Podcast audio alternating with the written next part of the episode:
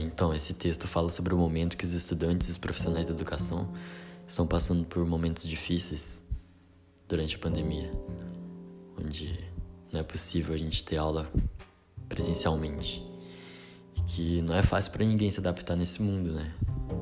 Novo. E os professores estão sempre buscando estratégias para chamar a atenção dos alunos. Outro problema é o acesso a computadores e a internet banda larga, que é limitada para algumas pessoas por conta da renda, que pode não ser suficiente.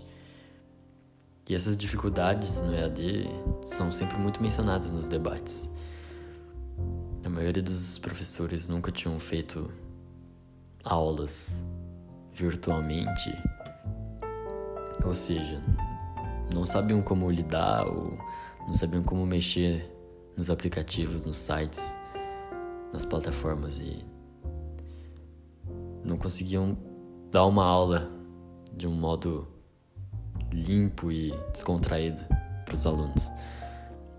E uma outra dificuldade é o controle que os professores têm sobre a aprendizagem dos alunos.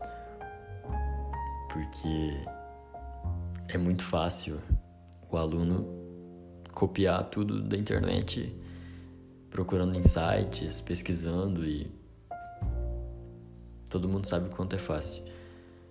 E eu, como aluno, em nome de todos os alunos, eu posso afirmar que é muito difícil focar nas aulas à distância.